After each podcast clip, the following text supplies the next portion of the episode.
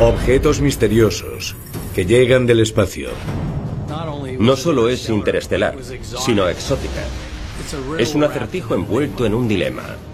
El meteorito pesa unas 15 toneladas y no había cráter. ¿De dónde vino? Piedras sagradas, enviadas por los dioses. ¿Querían que esa piedra negra interactuase con los humanos?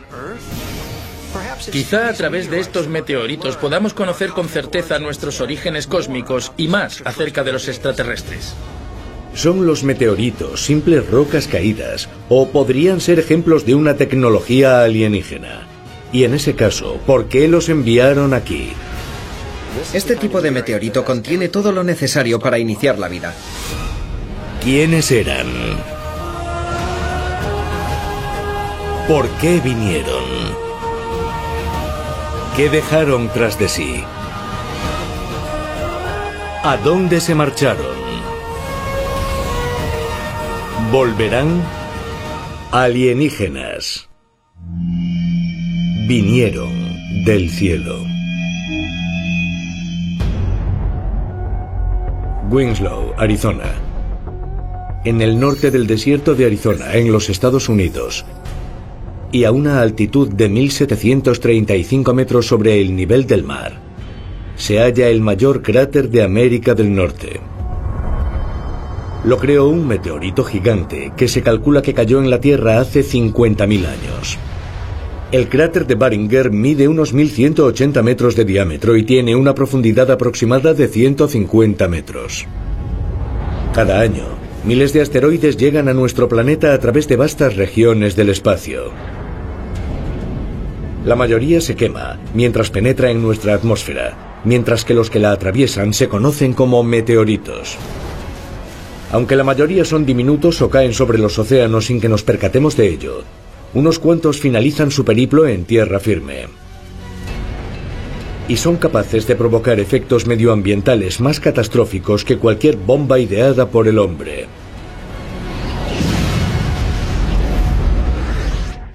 Todo el mundo es más o menos consciente de los efectos del impacto de un meteorito. Crea un agujero en el suelo y puede lanzar polvo al aire. Si es lo bastante grande, puede provocar cambios meteorológicos, pero ¿qué más puede hacer? Si poseyera ciertos elementos químicos o ciertos agentes biológicos, podría cambiar el medio ambiente.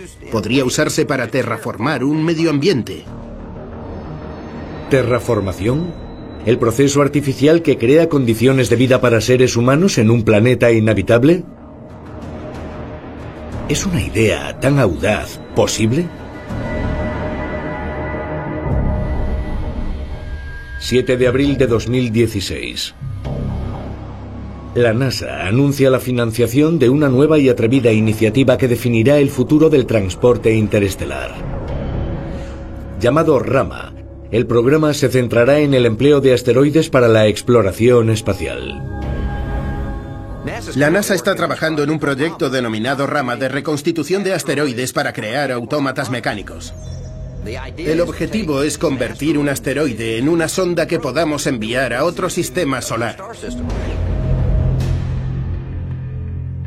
Si el programa Rama cumple su fin, la NASA cree que los asteroides no solo serán herramientas útiles en la exploración del espacio, sino también en la terraformación de otros planetas. ¿Por qué una sociedad avanzada optaría por explorar y colonizar el cosmos usando asteroides? Lanzar un cohete desde la Tierra es muy caro. Y lo que deseas en realidad es que algo muy pequeño y ligero, como unos cuantos robots, salgan al espacio sin llevar una carga de propulsión muy grande. Por eso están usando materiales del espacio para construir un cohete completo. Cuando se logre, tendrá todos los materiales necesarios para construir otra nave espacial viable para viajar por el espacio.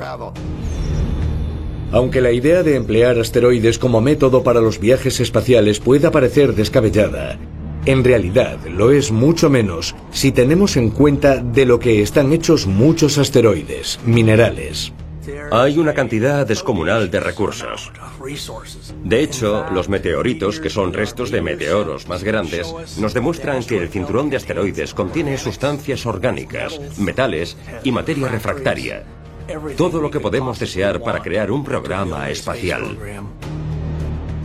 Los meteoritos están hechos de materiales muy resistentes como el hierro, el níquel y el cobalto. Son objetos extraños y no los entendemos completamente.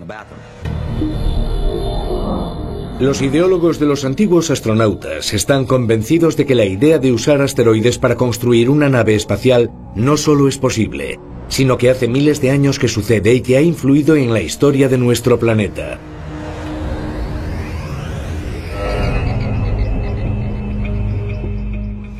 Wesleyan, Oregón, 1902. Mientras regresa a casa tras un día de trabajo, el pionero Ellis Hughes detecta una roca enorme y de forma extraña oculta en el bosque. Llevado por la curiosidad, saca su martillo y comienza a golpearla. Asustado, se aparta cuando aquello suena y repica alto como una campana. En los años siguientes, Hughes excava sin descanso hasta desenterrar un tesoro histórico, el mayor meteorito encontrado en América del Norte, el meteorito de Willamette. El meteorito Willamette es enorme. Su forma ha ido cambiando a lo largo del tiempo y ahora se parece a una pieza de arte contemporáneo. Es fascinante y enorme. Tiene el tamaño de un coche. Si nos fijamos en la composición del meteorito de Willamette, tiene iridio, germanio, galio y níquel. Pesa unas 15 toneladas, es muy grande. El níquel evita que se corroa. Y, cómo no, muestra que ha atravesado la atmósfera porque está picado y agujereado. Lo interesante es que aterrizó intacto y no se deshizo millones de pedazos. Por eso es un meteorito bastante extraordinario. El meteorito de Willamette es un ejemplo no solo de un meteorito extraño que llega intacto, sino también de algo que tuvo un efecto profundo sobre los habitantes de la zona. Se convirtió en una especie de santuario, en un mensaje de los dioses. Mucho antes de que Ellis Hughes descubriera el meteorito en 1902, la tribu nativa americana de los Clacama, que lleva cientos de años habitando el oeste de Oregón, conocía este objeto extraterrestre. También creían que poseía poderes especiales. La tribu Clacama tiene un largo historial de interacción con esta roca. Sus miembros la veían como un regalo, un conducto que unía el cielo, la tierra y el agua. Dentro de la piedra hay hoyos formados por la erosión que recogían agua que se usaba para sanar y bendecir a las personas. En otras palabras, el agua recogida del meteorito tenía poder energético. Sumergían las puntas de sus flechas y lanzas en el agua, pensando que este ritual afilaría las hojas y los ayudaría a cazar. Los Clacama llamaron al meteorito Tomanowos y creían que era un mensajero del dios del cielo. Esto es enormemente significativo porque eso nos dice que en realidad no es una simple roca, sino un enlace con un ser extraterrestre. Estamos hablando de un meteorito de 15 toneladas que se estrelló, pero no hay pruebas de un impacto. Pienso que tenemos que remontarnos al vínculo original en el que creían los clacamas y pensar que podría haberse producido una intervención extraterrestre. Creían a pies juntillas que alguien lo trajo aquí a propósito, que provino de los dioses y que no cayó del cielo por casualidad. Pero ¿cómo pudieron los clacamas creer que el meteorito de Willamette llegó del cielo teniendo en cuenta que se cree que cayó a la Tierra hace miles de años? Es posible que una vez poseyera poderes, no espirituales, sino de carácter tecnológico. Los ideólogos de los antiguos astronautas dicen que sí, y sugieren que los extraños hoyos encontrados en este objeto metálico gigante pudieron en el pasado albergar ingenios tecnológicos que se quemaron en la atmósfera cuando cayó a la Tierra. El mismo aparato que la NASA planea instalar en asteroides destinados a los viajes espaciales. Hay que fijarse bien en la iniciativa Rama de la NASA y en cómo planean tomar asteroides, ahuecarlos y convertirlos en naves espaciales autopropulsadas repletas de ADN y tecnología y enviarlas a otros planetas. Tienes que preguntarte si estamos perpetuando este ciclo de decenas de miles de años cuando los extraterrestres enviaron meteoritos a la Tierra y los Clacama descubrieron los restos de una pequeña nave espacial de tecnología punta enviada como sonda espacial a otros planetas. Hay muchas preguntas sin respuesta acerca de los orígenes, la composición y el motivo de la llegada a la Tierra de los meteoritos. ¿Existe algún tipo de diseño inteligente? ¿Será que antes de enviarlos a la Tierra los colman de información? Es posible que algunos asteroides que llegan a nuestro planeta sean caballos de Troya, usados para ocultar unas cargas extraterrestres que han tenido repercusiones cruciales para la humanidad. Y si es así, ¿podrían haberlos usado para traer vida extraterrestre a la Tierra?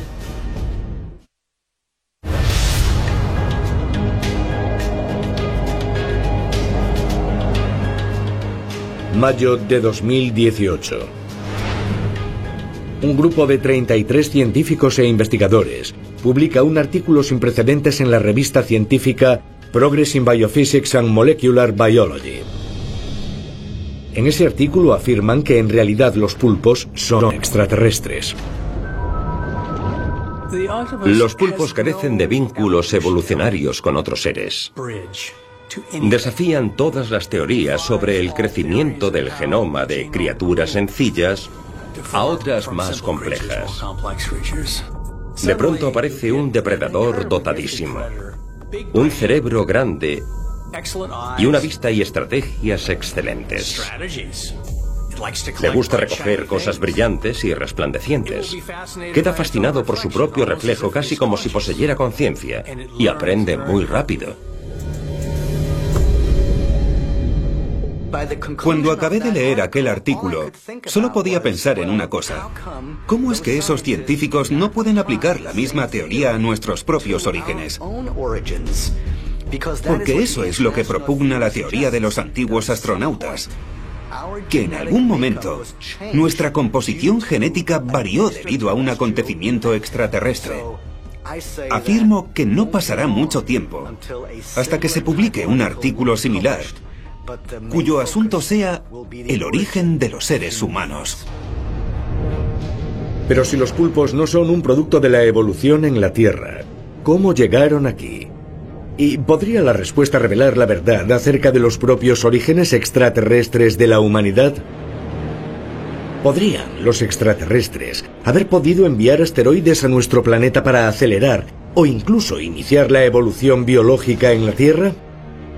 En 2011, el antiguo astrobiólogo de la NASA Richard Hoover publicó un artículo en el Journal of Cosmology que desvelaba que nueve meteoritos distintos contienen microfósiles de bacterias. Hay que preguntarse dónde comenzó la vida. Una idea que podemos imaginar es que la base química de la vida se originase en otro lugar que no es la Tierra. Entonces habría que preguntarse, ¿cómo llegaron aquí esas sustancias químicas? Y el candidato obvio es un meteorito. Un asteroide de algún tipo se desgajó, quizá de un planeta que tenía vida, viajó a través del espacio y penetró en la atmósfera terrestre. Después, cuando hizo impacto, las sustancias químicas sobrevivieron e interactuaron con la química de la Tierra. Quizá fuera ese el origen de la vida. Cuando la gente habla de meteoritos que podrían haber traído la vida a la Tierra o podría haber cambiado la vida aquí en la Tierra, este es el tipo de meteorito capaz de hacerlo. Cayó en Murchison, Australia, en 1969. Dentro del mismo había una plétora de sustancias orgánicas. Estaban todos los constituyentes del ADN y del ARN. Dentro tiene todo lo necesario para iniciar vida. La tesis de los meteoritos, que podrían estar llenos de ADN, es una teoría muy sensata. Así que tienes que preguntarte si los extraterrestres usan meteoritos como proyectiles para plantar vida en otros planetas. Ahora la pregunta es si una cultura extraterrestre envió sondas llenas de ADN y de los constituyentes de la vida por todo el universo, y si son nuestros antepasados. ¿Es posible que en un pasado lejano los extraterrestres emplearan meteoros para enviar las simientes de la vida a la Tierra? Aunque los ideólogos de los antiguos astronautas coinciden en que una idea tan notable pueda parecer disparatada, apuntan al hecho de que algunos científicos actuales están planeando llevar a cabo esta misma idea en otros planetas. En 2016, el físico alemán Dr. Claudius Gross propuso el proyecto Génesis, que enviaría sondas para plantar vida en planetas distantes de nuestra galaxia. Una vez visité el Parque Nacional del Bosque Petrificado en Arizona y me llevé un fragmento precioso de madera petrificada. Aquello me hizo preguntarme lo siguiente, si lo que sostenía en mi mano era algo que vivió hace 200 millones de años, ¿podríamos plantar la simiente de un bosque para que creciera en mundos lejanos? Por las investigaciones exoplanetarias, hoy sabemos que en nuestra Vía Láctea hay muchos tipos distintos de planetas. Algunos de ellos generan una biosfera maravillosa de animales y plantas. Otros pueden ser habitables, pero carecen de vida. El proyecto Génesis se propone llevar vida a estos planetas. El doctor Gross y otros científicos han sugerido que tras iniciar la vida, los seres humanos podrían lanzar sondas transportadas por asteroides mayores y alterar la vida por sus propios fines. Según los ideólogos de los antiguos astronautas, esto es justamente lo que ocurrió en la Tierra hace miles de años. En la tradición azteca hay una historia muy interesante acerca de la diosa madre y del Dios Padre, cuya unión engendró lo que se llama un cuchillo de pedernal, que los aterrorizó hasta tal punto que lo arrojaron a la tierra. De ahí surgieron muchos dioses. Y todos ellos quisieron crear al hombre y a la mujer. A medio mundo de distancia encontramos historias similares. Están en la Biblia, en la tradición babilónica y en las primeras tradiciones sumerias. ¿No será esto una analogía de algún meteorito gigante de piedra en el cielo que los extraterrestres, dioses del espacio exterior, enviaron aquí a la Tierra y creó humanos? ¿Los humanos que somos hoy en día? ¿Son los meteoritos algo más que desechos espaciales que aparecen al azar en la Tierra? Los ideólogos de los antiguos astronautas insisten en que la respuesta es un rotundo sí, y creen no solo que los asteroides podrían haber sido el medio para traer vida a nuestro planeta, sino que también podrían haber servido para proporcionar una vía directa de comunicación extraterrestre. Una comunicación que hoy continúa.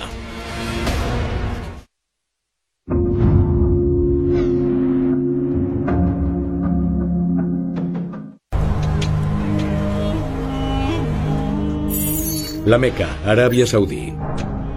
Todos los años millones de musulmanes viajan desde todo el mundo para formar parte de una peregrinación sagrada, denominada el Hajj, que se propone demostrar tanto solidaridad como sumisión a la voluntad de Alá. El punto álgido de la peregrinación es el Tawaf, cuando todos los musulmanes deben dar siete vueltas en sentido inverso a las manillas del reloj alrededor de una gran construcción cuadrada llamada la Kaaba, conocida por los musulmanes como la Casa de Dios. Aquí, incrustada en la esquina oriental de esta estructura granítica cúbica de 4.000 años, se encuentra una reliquia sagrada conocida simplemente como la Roca Negra, cuyos fragmentos están unidos por un marco de plata. Se cree que se remonta a los tiempos de Adán y Eva. Muchos también creen que llegó a la Tierra del espacio exterior. Los académicos no dudan de que se trata de un meteorito. Según la tradición islámica, fue un meteorito traído a la Tierra por el arcángel Gabriel, quien se lo entregó a Abraham durante la construcción de la Cava. Los musulmanes dan siete vueltas alrededor de la cava para vincularse a Alá y así poder crear un momento de unidad con lo divino. Mientras lo hacen entran en un estado semejante al trance que los lleva al ámbito trascendental. En la tradición islámica, se cree que la Kaaba fue construida por Abraham y que se erigió en este lugar por la más alta inspiración espiritual. Un ángel de Dios es por definición extraterrestre. Así que incluso dentro de la cultura islámica tenemos que reconocer que la fuente de la piedra de la cava es extraterrestre y como tal tiene una relevancia que trasciende sus orígenes culturales o históricos. Cuando los musulmanes oran, no solo lo hacen orientados hacia la Meca, están orando específicamente hacia la Kaaba. En estos momentos en el mundo hay más de 1.500 millones de musulmanes. Pero desde el siglo VII, cuando Mahoma fundó el Islam, ha habido miles de millones más.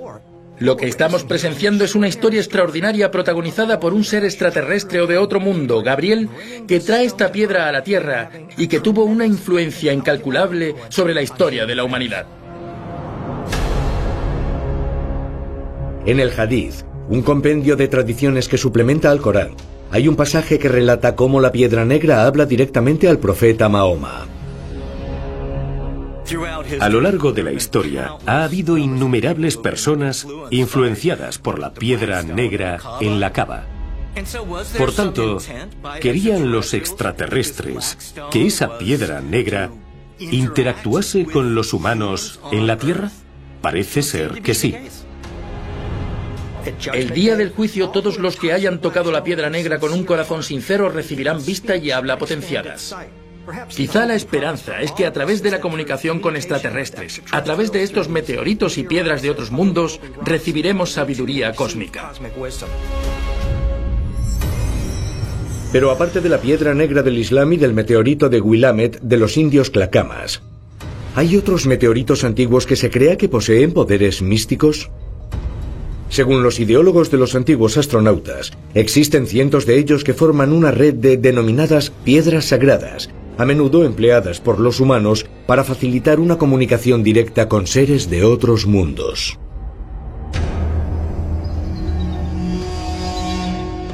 Camp Verde, Arizona, 1915.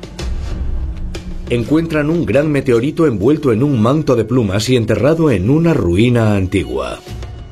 Un hombre llamado George Dawson encontró algo que parecía una tumba y seguro que allí había algo enterrado. Resulta que era un fragmento de meteorito, 61 kilos de níquel y hierro envueltos como si fuera un enterramiento humano, como si quienes realizaron la ceremonia tuvieran alguna relación con aquel objeto. En la antigua Grecia, el templo de Apolo se construyó para venerar el lugar donde había caído un meteorito. Se creía que el meteorito contenía el poder de los dioses. Zeus, el gran dios del Olimpo, tomó una piedra y la lanzó abajo para marcar el lugar del origen de todos los humanos y el centro de todo. Por lo tanto, aquel lugar era especialmente sagrado. La propia piedra llamada ónfalo llegó desde los cielos a la tierra. Fue una transmisión de Zeus a la gente. Para ellos, el meteorito, aquella piedra, era un poder que irradiaba a todos los puntos de la Tierra desde la ubicación del meteorito en Delfos. También se creía que la piedra ónfalo era un vehículo para comunicarse con los dioses. Por tanto, debes preguntarte si esta roca, enviada por Zeus, uno de los dioses, no sería en realidad una piedra especial que ayudaba a las personas a comunicarse con los extraterrestres? ¿Son los relatos antiguos de meteoritos que se comunican con los humanos simples fábulas mitológicas?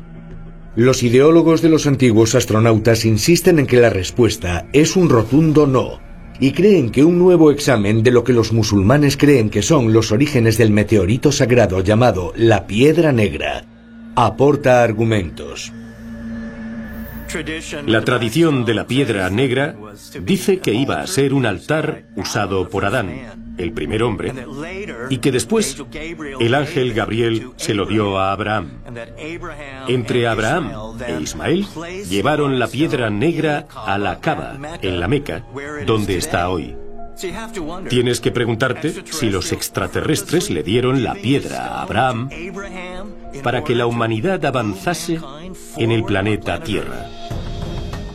Es la relación entre la piedra negra de la cava y el relato bíblico de Adán y Eva una prueba más de que los extraterrestres podrían haber usado meteoros para plantar vida en el planeta Tierra? Y si los meteoritos pueden contener energía capaz de influir en la mente humana, es posible que posean otras capacidades metafísicas que solo ahora comenzamos a entender. Por lo que respecta a los ideólogos de los antiguos astronautas, las respuestas a estas preguntas deben buscarse en el lugar donde se originaron estos meteoritos. Bien en una región de nuestro sistema solar cercana a nuestro planeta, o en un sistema solar muy distante del nuestro.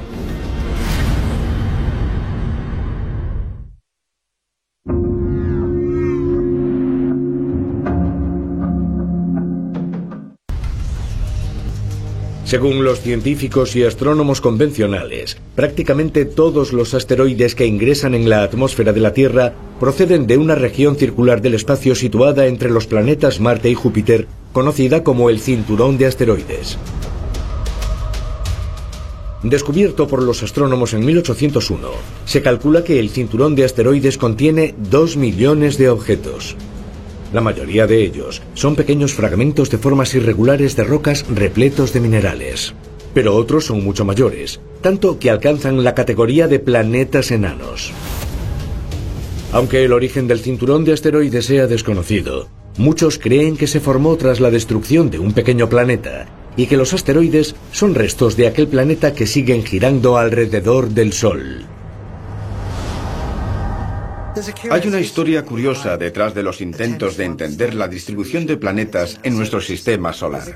Parece ser que los planetas están distanciados de una forma regular, pero entre Marte y Júpiter existe una gran distancia, como si debiera haber un planeta entre ellos, pero no lo hay. En su lugar se descubrió el cinturón de asteroides lleno de restos espaciales, y desde el principio se especuló con la posibilidad de que allí hubiera habido un planeta destruido por una colisión. Por tanto, lo que vemos son fragmentos del planeta. Si el cinturón de asteroides contiene los restos de un planeta, ¿qué provocó su destrucción? ¿Se debió a una catástrofe natural o quizá haya una explicación más asombrosa? Según los ideólogos de los antiguos astronautas, las respuestas pueden hallarse en algunos de los primeros textos conocidos de la antigüedad. Los textos sumerios y babilonios relatan una enorme batalla cósmica. Los dioses lucharon entre ellos por todo el cosmos, un planeta contra otro. Y durante aquella batalla cósmica, un planeta quedó completamente destruido. Sus habitantes perdieron su hogar y tuvieron que reconstruir su civilización en un nuevo planeta nuestro planeta Tierra. Es posible que una batalla espacial extraterrestre causara la formación del cinturón de asteroides hace miles de años. Y si es así, ¿podría eso indicar que los meteoritos llegados a la Tierra proceden no solo del cinturón de asteroides, sino de galaxias lejanísimas que contienen pruebas de la existencia de civilizaciones alienígenas? Los ideólogos de los antiguos astronautas dicen que sí, y también sugieren que ese fenómeno meteórico podría ser no accidental, sino formar parte de un plan extraterrestre sensacional. Johannesburgo, Sudáfrica, febrero de 2018. Los geólogos de la Universidad de Johannesburgo anuncian el descubrimiento de un meteorito que no se parece a ningún otro. Según ellos, este meteorito, al que denominan la piedra de Hipatia, no llegó del cinturón de asteroides ni de ningún lugar de nuestro sistema solar. Llegó de otro punto de la galaxia. La piedra de Hipatia tiene varias características interesantes. Si estudias los asteroides de nuestro sistema solar, poseen una composición determinada. La de este es distinta, no es un asteroide condríctico como la mayoría de los meteoritos de los asteroides. La composición habitual de los meteoritos que encontramos se denomina condríctica y es casi idéntica a la del Sol. Por tanto, forman parte de un sistema solar en formación o nébula protosolar. Tienen 4.500 millones de años de antigüedad. Es el polvo originario del sistema solar. ¿Por qué la piedra Hipatia difiere de ese modelo? Porque procede de otro sistema solar, pero no solo es interestelar, sino exótica, proceda de donde proceda. Se trata de un acertijo envuelto en un dilema. Antes del descubrimiento de la piedra de Hipatia, la mayoría de los científicos insistía en que sería prácticamente imposible para meteoritos de otro sistema solar llegar de forma natural a la Tierra. No serían capaces de realizar el largo viaje a través del espacio interestelar. En nuestra galaxia hay 400 millones de estrellas. ¿Qué posibilidades hay de que provengan de esos sistemas y que lleguen al nuestro? Y además en una trayectoria adecuada que les permite quedar capturados por la gravedad de nuestro planeta. ¿Por qué la piedra no quedó capturada por Júpiter o Saturno, que poseen grandes pozos gravitatorios? En cambio, siguió una trayectoria perfecta para caer en el pozo gravitatorio de la Tierra hasta estrellarse aquí. Las posibilidades son mínimas. Siempre existe la posibilidad de que la trayectoria de la piedra de Hipatia fuera manipulada, es decir, que su curso fuese corregido para que llegase a un destino premeditado. Si piensas en las probabilidades de que un meteorito relativamente pequeño llegue aquí, desde un lejano rincón del espacio, y que se estrella en la Tierra, tienes que preguntarte si el meteorito llegó de forma deliberada para alcanzar la Tierra. Y si el meteorito fue enviado a la Tierra, tienes que preguntarte por qué los extraterrestres harían algo así. ¿Procede la piedra de Hipatia de una civilización alienígena avanzada que la envió aquí? Los ideólogos de los antiguos astronautas creen que una tesis tan audaz es posible. Y también que las pruebas que respaldan esta teoría se hallan en el examen de varios meteoritos capaces de levitar.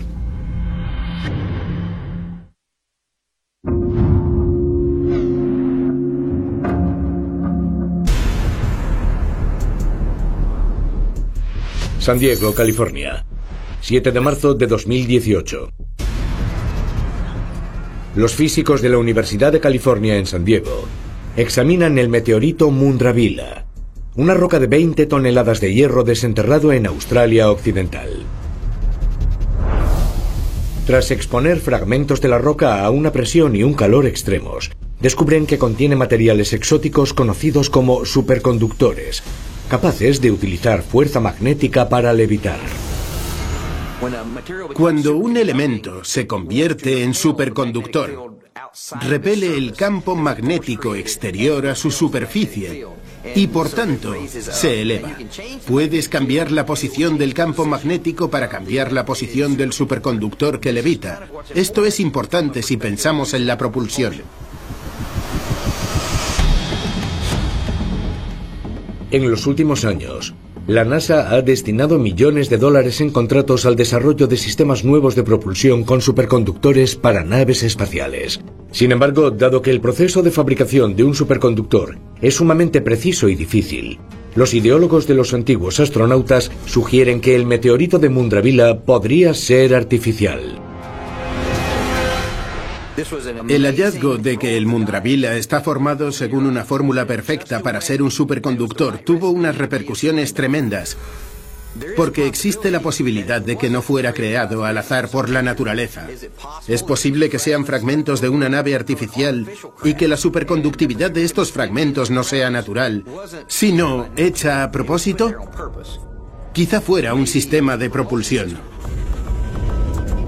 Este meteorito podría haber sido dirigido para que llegase a la Tierra. Quizá debamos verlo no como un meteorito, sino como una nave extraterrestre de tecnología punta enviada para sondear otros planetas. Podría ser el meteorito Mundravila, un fragmento de una sonda enviada por seres alienígenas, como afirman los ideólogos de los antiguos astronautas. Y en ese caso podrían los meteoritos poseer tecnología extraterrestre más avanzada de lo que somos capaces de entender. Katrika, Rusia, 8 de diciembre de 2016. En el extremo noroeste de la tundra siberiana, los geólogos que están removiendo una tonelada y media de arcilla descubren un minúsculo grano de meteorito que desafía las leyes de la química. El gránulo contiene un nuevo tipo de mineral llamado cuasicristal, una formación cristalina no periódica. Un cuasicristal está muy ordenado y cuando lo miras por primera vez parece un cristal por su estructura regular. Pero por mucho que lo desplaces o la dirección en que lo gires, nunca se repite de forma idéntica. Carece de este rasgo fundamental de un cristal. Pero como hay un alto grado de orden, se denomina cuasicristal. En 1982, el científico Dan Siegman fue el primero que teorizó la existencia de lo que denominó cuasicristal. También los describió como poseedores de lo que llamó simetría prohibida, pero no deberían existir en la naturaleza.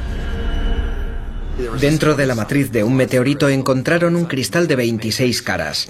Lo más fascinante es que solo podría generarse en laboratorios. Debido a la enorme cantidad necesaria de energía y presión para crearlo, cuesta creer que una estructura tan compleja pueda crearse en el mundo natural.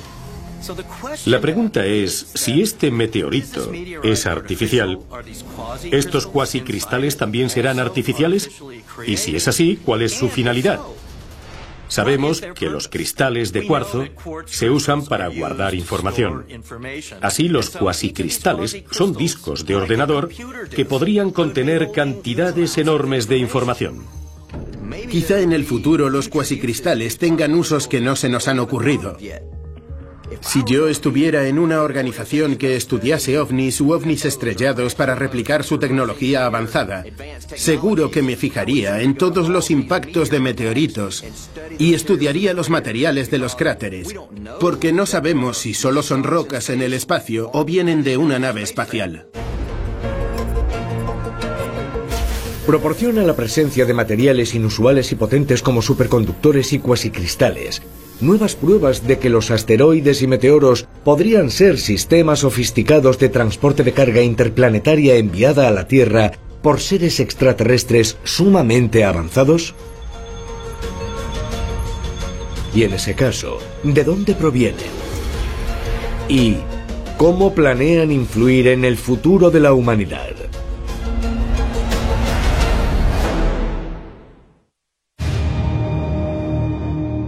A finales de la década de 1940, el matemático e informático John von Neumann teorizó que la mejor forma de colonizar el espacio sería a través de lo que llamó robots autorreplicantes, máquinas artificialmente inteligentes que se replican empleando los materiales que encuentran en el espacio.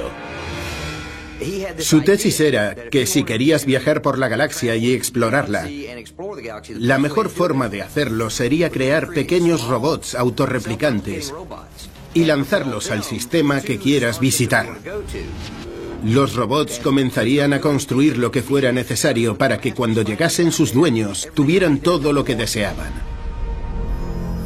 Aunque von Neumann imaginase robots autorreplicantes de naturaleza mecánica, los ideólogos de los antiguos astronautas aseguran que los extraterrestres podrían haber usado materia orgánica para lograr el mismo fin hace siglos.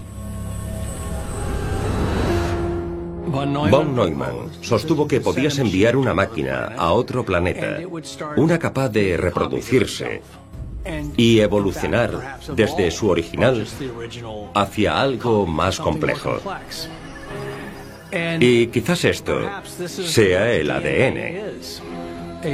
Una máquina de von Neumann que se replica y evoluciona hasta crear algo parecido a aquello que también la creó. De alguna forma, nosotros mismos somos robots autorreplicantes porque estamos manipulados por ADN extraterrestre. Los extraterrestres manipulan nuestra civilización y nos ayudan a progresar tecnológicamente. Y ahora estamos listos para conocer a nuestros creadores. Si piensas en la sonda de von Neumann, si ese fuera el caso, todas esas cosas que se dicen de los meteoritos, que son capaces de almacenar información, de enviar materia orgánica capaz de alterar un ecosistema, e incluso de ser transreceptores de información, e incluso naves espaciales. Todo esto es perfectamente lógico desde esa perspectiva. Estamos a punto de tomar asteroides y convertirlos en meteoritos autopropulsados para enviarlos a otros planetas. Quizá esta sea la mecánica del universo, que la vida se planta en planetas especiales y se sustenta hasta que seamos capaces de hacer lo mismo que los extraterrestres nos hicieron, esto es, plantar la simiente de la vida en otros planetas. Emplear asteroides para esparcir la simiente de la humanidad a través del universo ¿no nos colocará al borde de la réplica de los medios de nuestra propia creación? Por lo que respecta a los ideólogos de los antiguos astronautas, a medida que la humanidad continúe explorando la galaxia, los meteoritos pueden seguir encerrando pistas importantes, no solo de nuestros orígenes, sino de destinos tan infinitos como las estrellas.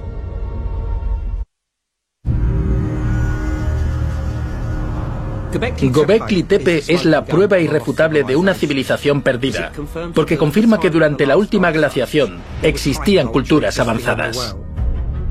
Gobekli Tepe es un yacimiento increíblemente sofisticado. Encierra un mensaje muy importante que nos enviaron de forma deliberada. Estamos viendo cierta arquitectura en la constelación del Cisne, como aquella a la que rendían tributo en Gobekli Tepe. Solo el 5% de Gobekli Tepe ha sido excavado hasta el momento. ¿Qué otras sorpresas podríamos encontrar allí?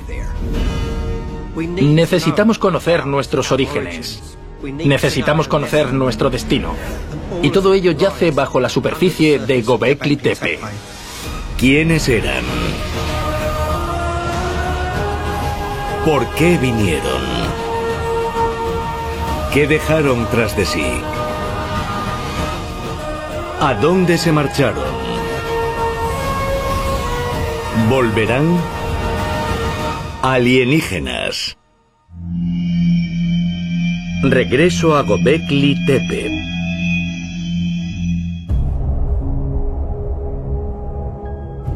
Sanliurfa, Turquía, octubre de 1994. Mientras araba su campo, el pastor Sabak Yildiz Ve una piedra con una forma extraña que sobresale del suelo. Tras limpiarla de tierra, se da cuenta de que podría formar parte de un objeto mucho mayor.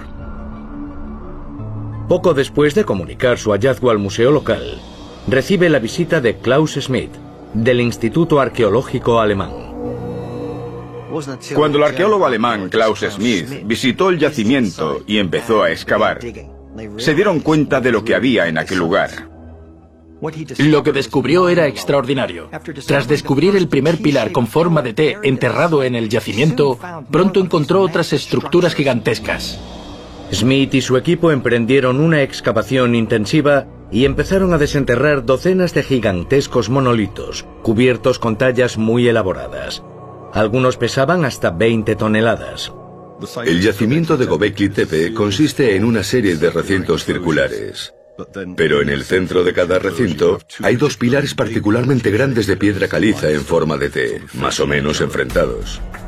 En algunos de esos pilares hay tallas asombrosas, tallas y bajorrelieves maravillosos de animales, pájaros, insectos, todo tipo de cosas.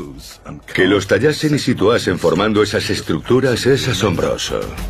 Los arqueólogos estiman que un equipo de unas 50 personas habría necesitado una semana entera para mover tan solo uno de los pilares desde la cantera de piedra caliza hasta la cima de la colina donde hoy siguen en pie, y más de 300 horas para tallar los bajorrelieves. A ese ritmo habrían necesitado un año entero para completar cada uno de los cinco círculos de piedra que han sido desenterrados hasta ahora. Pero el verdadero motivo de la construcción del conjunto monumental sigue siendo un misterio. Es muy difícil saber cuál podría ser el propósito de algo como Gobekli Tepe. Klaus Smith no llegó a ninguna conclusión, salvo que estaba claro que no era un asentamiento, no era un poblado, no hay ni el menor resto de vida doméstica.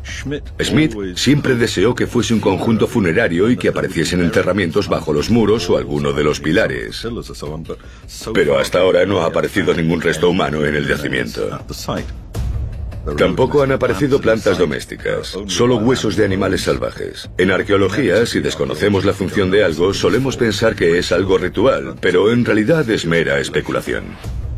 Intrigado por los indicios de que la estructura podría remontarse hasta el período neolítico, Klaus Smith solicitó que se datasen mediante radiocarbono las capas de sedimento del yacimiento. Los resultados indicaron que las estructuras de piedra podrían tener hasta 12.000 años superando en más de 5.000 años a las de la primera civilización humana conocida en Mesopotamia. Y eso no es todo. Situaría la construcción de Gobekli Tepe en una era en la que los académicos ortodoxos sugieren que los humanos vagaban por la tierra como cazadores-recolectores. El yacimiento de Gobekli Tepe sacudió los cimientos del campo de la prehistoria temprana porque nunca antes habíamos visto que unos simples cazadores recolectores pudiesen crear estructuras tan espectaculares y monumentales. En arqueología siempre hemos asumido que los cazadores recolectores eran capaces de crear obras de arte maravillosas, arte rupestre, pintura rupestre y cosas así. Pero nunca imaginamos que podían reunirse en un número suficiente como para crear construcciones monumentales como las de Gobekli Tepe. Pero si la línea temporal aceptada actualmente sobre el desarrollo de la humanidad es correcta, es posible que unos cazadores recolectores primitivos pudiesen construir unas estructuras megalíticas tan sofisticadas? Los partidarios de la teoría de los antiguos astronautas dicen que no y sugieren que Gobekli Tepe fue construido por los supervivientes de una sociedad perdida. Una sociedad que un cataclismo planetario barrió casi por completo. Y para fundamentar su afirmación, recurren a pruebas recientes de un evento catastrófico que muchos científicos convencionales consideran que ocurrió al final de la última glaciación. Y según creen, duró desde aproximadamente el año 108.000 a.C hasta aproximadamente el año 10.000 a.C. Gobekli Tepe podría ser la prueba de una civilización perdida, porque confirma que durante la última glaciación existían culturas avanzadas en el mundo. Es algo sobre lo que se especula desde hace muchos años, pero no existía una prueba irrefutable. Ahora podríamos tenerla. Esa habilidad de la ingeniería, ese ordenamiento social es algo que tendría que haber existido antes del fin de la última glaciación. Y quizá incluso antes. Si observamos el marco temporal de Gobekli Tepe, vemos que fue construido justo después de esas enormes catástrofes al final de la glaciación, y parece que fue construido por un pueblo que sobrevivió y poseía el conocimiento y la tecnología para construir algo así.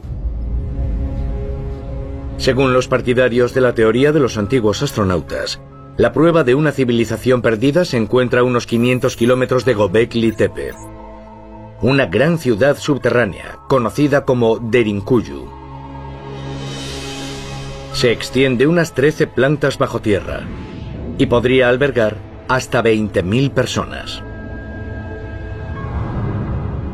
Aunque el yacimiento aún no ha sido datado científicamente, algunos investigadores han sugerido que podría haber servido como refugio prehistórico.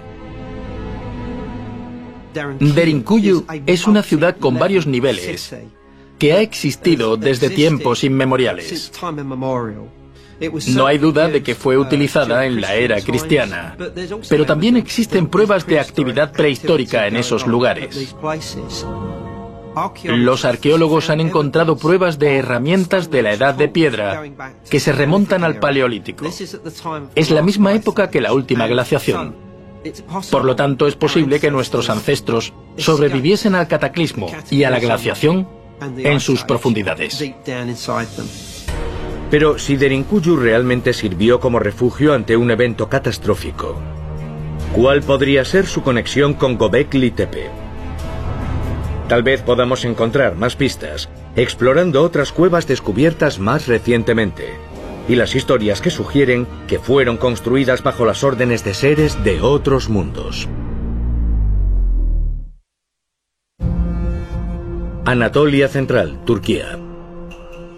A 480 kilómetros del yacimiento de Göbekli Tepe. 28 de diciembre de 2014. Un equipo de excavación que trabaja en un proyecto de regeneración urbana encuentra una extraña serie de estancias y túneles excavados a gran profundidad. Tras explorarlos más minuciosamente, descubren que la red subterránea se extiende varios kilómetros y desciende decenas de metros bajo la superficie de la Tierra, de forma similar a las cercanas cuevas de Derinkuyu. Lo que descubrieron fue que las cuevas se extendían hasta alcanzar una profundidad de 110 metros en la roca.